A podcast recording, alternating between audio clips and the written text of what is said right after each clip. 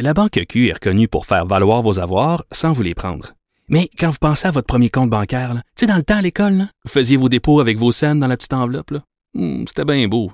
Mais avec le temps, à ce compte-là vous a coûté des milliers de dollars en frais, puis vous ne faites pas une scène d'intérêt. Avec la Banque Q, vous obtenez des intérêts élevés et aucun frais sur vos services bancaires courants. Autrement dit, ça fait pas mal plus de scènes dans votre enveloppe, ça. Banque Q. Faites valoir vos avoirs. Visitez banqueq.ca pour en savoir plus. Pendant que votre attention est centrée sur cette voix qui vous parle ici, ou encore là, tout près ici, très loin là-bas, ou même très, très loin. Celle de Desjardins Entreprises est centrée sur plus de 400 000 entreprises partout autour de vous. Depuis plus de 120 ans, nos équipes dédiées accompagnent les entrepreneurs d'ici à chaque étape pour qu'ils puissent rester centrés sur ce qui compte, la croissance de leur entreprise. Elsie Marc-André, salut. Bonjour. Bon, vous euh, avez terminé d'écouter ce discours euh, d'ouverture hier quand on s'est laissé là après votre intervention. Un discours, euh, ça dure longtemps les discours d'ouverture là, environ une heure et demie. On, on, se disait un peu là que c'était la présentation, si on veut, d'une plateforme électorale pour le gouvernement Legault. Qu'est-ce que vous en avez pensé, Marc-André, là, à la fin de tout ça? Ben effectivement, tu as raison. C'était une heure, une heure et demie. C'est 7200 mots environ. Puis ce matin, là, je me suis amusé à reprendre le discours et je suis allé voir le nombre de promesses et engagements. Là. Fait que j'ai tout enlevé les phrases qui étaient, mettons, du rappel, on a fait ci, puis j'ai regardé vraiment, regardé le futur. Là. J'arrive à 58 promesses et engagements euh, pour les prochaines années. Donc c'est costaud. Fait qu'il y en a un peu pour un peu pour tout le monde en même temps. Euh, moi, je salue quand même l'exercice de faire ça, parce que M. Legault n'est pas obligé de le faire. sais. Fait qu'il s'est vraiment là, mis, euh, il se met là, il fait des engagements, il propose. Euh, dans un an, on va le juger. Fait que ça, faut, faut venir de chapeau à ça, parce que t'es pas obligé de faire un discours d'ouverture hier. Il y a quelques points qui m'ont euh, chatouillé un peu. Le premier, c'est euh, lorsqu'on fait la corrélation entre la fin de l'urgence sanitaire, on s'entend, l'urgence sanitaire, c'est pas les mesures. L'urgence sanitaire, c'est ce qui permet au gouvernement de gouverner en temps de crise sanitaire avec le lien sur la vaccination des enfants. Moi, je n'aurais pas mis les enfants dans le lot. J'aurais pas touché à ça. Il y aura des discussions. Hein? Mais je, je comprends pas euh, en ce sens où on peut pas lever l'urgence sanitaire tant que les enfants justement vont à l'école et ne sont pas vaccinés. Tu, pas, ouais, mais tu peux pas, tu peux pas mêler les enfants. Tu peux pas mêler, mêler la vaccination des enfants puis mettre la pression sur les parents de dire vous devez faire ça. Ah, je comprends. Oui, mais la carotte et le bâton, il fait souvent ça, euh, M. Legault, ouais, Marc pas les mesures. Oui, mais c'est pas les mesures. Les mesures, ça, c'est une chose. L'urgence sanitaire, ça changera pas nos vies. C'est vrai. C'est le gouvernement qui est pogné. Fait que moi, c'est là la distinction. Si avait dit les mesures, on va les lever lorsqu'on aura atteint tel pourcentage, et pour se rendre là, ça prend la vaccination des enfants. Oui. Mais là, on parle de l'urgence sanitaire. C'est son problème à lui, l'urgence sanitaire. C'est pas notre problème à nous par rapport. Ça n'a pas d'impact sur nous. C'est lui comment il peut faire les contrats et tout ça. Euh, oui, les décrets, puis tout le kit. Là. Moi, je suis doublement vacciné. Ma fille, elle a 6 ans. Euh, lorsque ça va être fait, approuvé, on va aller vers la vaccination, mais je pense pas de mettre la pression sur les parents par rapport à lui, à ses outils à lui. Mm. C'était nécessaire de le faire hier. Moi, ce que j'ai retenu euh, dans la levée de cette urgence sanitaire, euh, c'est que c'était pas chose gagnée malgré, si on veut, la vaccination des enfants. Là, ça va être selon la situation épidémiologique.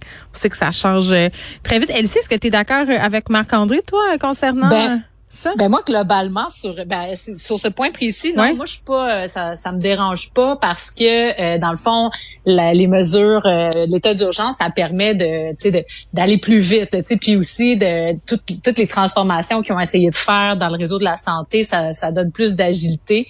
Donc tu sais c'est principalement pour ça que c'est utilisé. Puis tu sais si on regarde globalement toutes les problématiques en santé moi si ça peut leur donner des outils tant mieux oui, mais si je veux juste, juste qu'on conclue cette histoire-là d'urgence sanitaire, là, moi, je pense que quand il y a 20 000 personnes au Centre Bell pour le CH, quand il y a 15 000 personnes pour Ricky Martin puis Enrique Iglesias, quand à partir du 8 novembre, on va pouvoir aller aux États-Unis se baigner dans les eaux chaudes de Old Archer, là, ben, on n'est pas en urgence sanitaire. Fait que moi, je, C'est sûr, sauf que... Oui, sauf que mais bon, tu sais, je, moi, je- mais tu sais, je vois que tu sais la, la, la vaccination des enfants, ça sera pas nécessairement, en tout cas j'espère, quand les enfants auront atteint 85-90 mais plutôt quand la grande opération là, sera conclue. Puis tu sais sérieusement en santé là, tu sais, euh, on doit aller vite, on doit être agile. Si ça leur donne des outils, moi j'ai vraiment pas d'enjeu là-dessus. En tout cas moi ça me choque pas du tout, mais je comprends que les oppositions tu sais, aimeraient ça pouvoir euh, discuter ces enjeux-là. Puis sinon sur globalement moi le discours, ben j'ai trouvé ça très bon. Sérieusement ça ça ratisse large, mais ça, ça va à l'essentiel aussi. Tu sais, comme par exemple la santé, se servir. Je trouve que la démonstration a été bien faite hier au niveau des communications. Je pense que c'est comme c'est A1 là. C'est bon, regarder les, les acquis de la pandémie, nos succès, nos échecs, euh, toucher à la fibre nationaliste, comprendre pourquoi on se rend là. Sais, euh, Monsieur Legault et son équipe sont très bons sur la pédagogie. Euh, J'ai aimé aussi, euh, euh, il a noté le fait qu'il y avait des euh, des gains importants pour des classes euh, de, de, de, de, métiers féminins. Donc, euh, les professeurs, les éducatrices, les infirmières, euh, les préposés aux bénéficiaires, que, on faisait un bond en avant là-dessus. Euh, ensuite de ça, bon, euh, toute la question là, de l'identité numérique, du numérique, bon, euh, on travaillait avec le fax, etc. On a vu que la, pr- la preuve, le, le passeport sanitaire, comment que ça fonctionne quand même assez bien. Ensuite de ça, sur euh, par exemple la diplomation des jeunes. Donc, essayer de, de travailler là-dessus, la formation professionnelle. En tout cas, je trouve que c'est un chantier intéressant. La promesse des 37 000 places en CPE. Enfin, ils ont vu, euh, ils ont vu la lumière, parce que à la dernière élection, c'était un gros élément de d'opposition. Tu sais, les maternelles 4 ans versus les CPE. Le gouvernement de la CAQ croyait pas à ça. Donc là, ils se sont rendus compte que bon, tu sais, ok, les maternelles 4 ans, mais c'est pas ça la priorité. C'est les CPE. Puis l'autre point, moi, là, qui me fait jubiler, que je capote ma vie, c'est euh, l'éco- des transports. Oui, bon, ouais, c'est un de tes chevals de bataille, là, un de Ah, tes chevaux de depuis bataille. des années, Oui. exactement. Ouais. Tu sais, moi, la ville de Montréal, tu sais, les bornes sur rue, c'est un peu moi qui ai travaillé là-dessus avec d'autres partenaires, évidemment, mais- mais... on a le potentiel d'être un leader mondial aussi puissant que la Norvège, c'est pas Pour vrai, tu, tu crois, euh, Ah, tu penses que c'est réaliste de penser comme ça? tellement, et Non, mais oui, ça va prendre du tellement. privé. Non, mais ça va prendre du privé. C'est pas Ben juste oui, ça prend du-. Ben non, mais ça prend les deux, Marc-André, tu sais, en Norvège. Puis, Ouais, tu sais, mais on on, parle pas de rien, là, la grappe en, électrification- en électrification Ouais, des transports, ça existe déjà. Euh, Lyon électrique, il y a un paquet d'entreprises qui s'en viennent, les gisements, s'assurer qu'on puisse les, les, les exploiter nous-mêmes, créer la filière batterie, créer la filière de recyclage des batteries. Euh, c'est, c'est, puis là, on s'en va vers l'intelligence artificielle. Donc, les voitures intelligentes, ça, c'est l'avenir. On est dans une révolution énergétique, on est dans une révolution des transports. Bref, le Québec, tu sais, en Norvège, là, oui, il y a le privé, mais il y a aussi tout le bonus-malus. Donc, euh, de- tu sais, mais ça, ça va prendre du courage. Est-ce qu'ils sont prêts à aller là, la CAQ? C'est quoi le ça va bonus prendre- malus? Excusez? ben, ça, ça veut dire de taxer davantage les voitures Ah. à essence, puis Mais- de favoriser des, de vie, subventions. On l'a déjà au Québec. Mais bref, tu sais, on doit aller encore plus loin. Moi, s'il pèse sur, sur le gaz électrique, Bon, ouais. Non, mais Ça il, va il- être, t'as pas- il y a deux, euh, trois affaires. tu sais. Vas-y, Marc-André. Dans les points, dans les points euh, que Elsie sou- soulève, on, on est tous d'accord. Si on peut être la batterie du Nord-Est, on peut faire ci, on peut faire ça.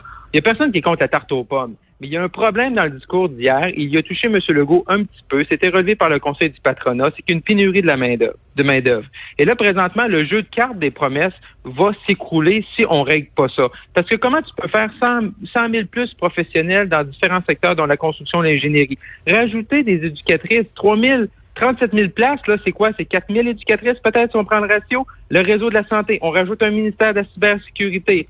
Euh, hey, c'est des employés, ça, là, là. Puis on veut pas toucher à l'immigration. Fait qu'est-ce qu'on fait, là? Tant qu'on règle pas le problème de la main-d'œuvre, le reste, on peut rêver, mais on y arrivera pas. Puis il y a un autre manquement aussi.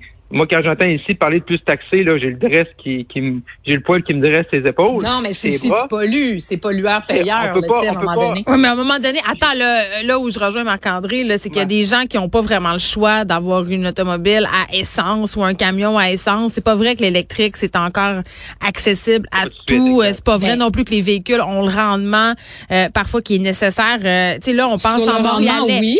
Non, mais on pense Mais non, en mais- Montréalais. Là, quand t'es dans le fin fond euh, de Robertval puis qu'il fait moins 50 puis que t'as 100 km à faire, là, t'en as rien à cirer d'avoir une auto électrique. Tu veux juste te rendre du point A au point B. Ben, vous seriez surpris de voir les études parce que tu sais des gens qui font 600 km par jour, euh, c'est c'est- c'est très peu nombreux. Non, là, je tu sais, les comprends, voitures ont mais pour 450 travailler- km d'autonomie. Non, je, je Ben- comprends, mais pour travailler, il y a tout un secteur qui dépend quand même euh, du transport. Tu sais, je veux dire, Oui. il va falloir quand même assurer euh, la transition, puis c'est pas en taxant davantage les gens qu'on va Oui, arriver à quelque prendre- chose. Non, mais c'est c'est Oui, mais sauf que je veux dire, il y a des pays qui l'ont fait comme la Norvège, puis à ce que je sache, la Norvège n'est pas en train là, d'éclater, puis euh, les peux pas comparer le système, mais tu peux pas comparer le système économique puis la santé économique d'un pays comme la Norvège qui qui protectionniste à mort ben, avec le Québec. On a ce, potentiel-là d'un point de vue de transition énergétique, on a le même potentiel, puis on a déjà fait des bons pas en avant d'ailleurs. on est précurseurs au Canada, on est les deuxièmes après l'Ontario qui ont le plus de voitures électriques, on pourrait aller bien plus loin. Euh, Pauline Marois et Daniel Breton avaient déposé un plan il y a dix ans. Ça a été mis un peu sur le côté par euh, Couillard. À un moment donné, on peut être agressif là-dessus. Puis il y a beaucoup d'argent. C'est une nouvelle économie à faire.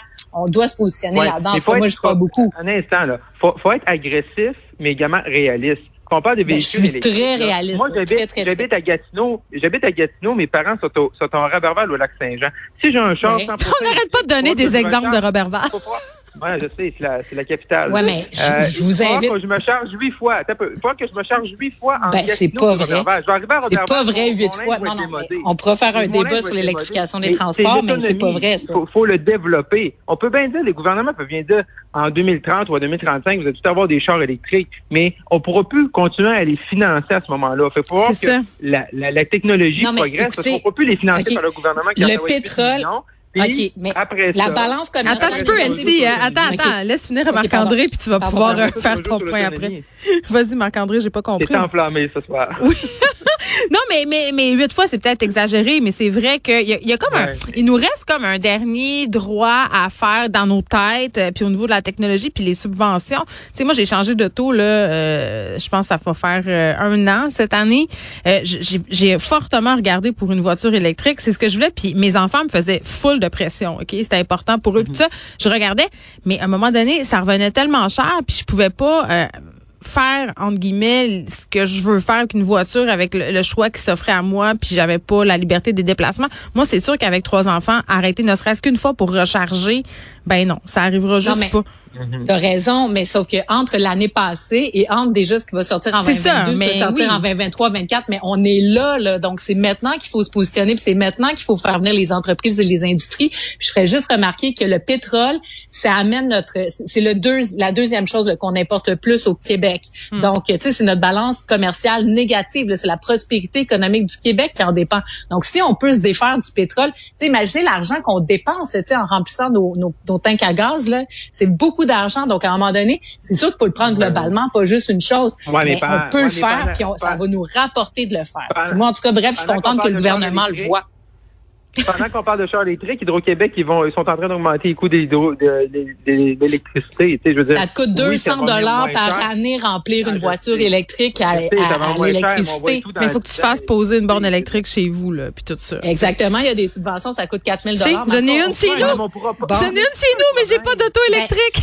En tout cas, mais on peut s'obstiner, nous trois. Moi, ce que je vous dis, c'est que je suis très heureuse de voir que le gouvernement du Québec prend cette voie-là, puis le fédéral s'en vient là-dedans, lui aussi. Bref, c'est juste du bon pour le Québec et pour notre économie euh, sur cet aspect-là. Puis tant mieux si c'est, tu sais, parce que dans les années 90-2000, on a développé l'aéronautique, on a développé euh, le multimédia, les technologies, l'intelligence artificielle. Ben là, si on s'en va dans un créneau puis on, tu sais, on le fait pour vrai, pas juste le faire un peu, un pôle mondial. En tout cas, moi, je crois que c'est possible pour le Québec. Puis euh, on s'en reparle dans dix ans, mais ça va avoir profiter. Marc-André, je te laisse le mot de la fin, là, une minute. Oui, c'est ça. Mais c'est parce que présentement, les gouvernements financent tout ce qui est véhicule puis les bornes. Mais ben à un certain moment, lorsque tu imposes que tout le monde en ait, on n'aura pas la capacité financière puis qu'on regarde les, finances à Ottawa pour payer 25 millions de bornes à tout le monde, puis 25 millions de chars électriques à tout le monde. Fait moment donné, il va falloir que tu sais la courbe à par rapport à nos investissements. C'est d'accord que le gouvernement aide ça, parce que sinon personne ne va en acheter puis ça se développera pas. Mais également d'autre côté, à un les gouvernements vont être obligés d'arrêter ces subventions-là. Fait qu'il faut voir que l'industrie ait assez de masse assez d'autonomie pour que les gens puissent acheter ça à des coûts raisonnables aussi. Parce que les familles moyennes, on voit que notre pouvoir d'achat, notre coût de la vie. Mais surtout avec cette année, là, c'est comme 5% d'inflation, là, donc tout coûte plus cher. Puis à un moment donné, euh, les gens choisissent leur portefeuille, puis je les comprends, c'est normal. Euh, moi, je le dis, ça va prendre des mesures euh, transitives, là, puis même avec les subventions en ce moment, ça demeure quand même pas donné.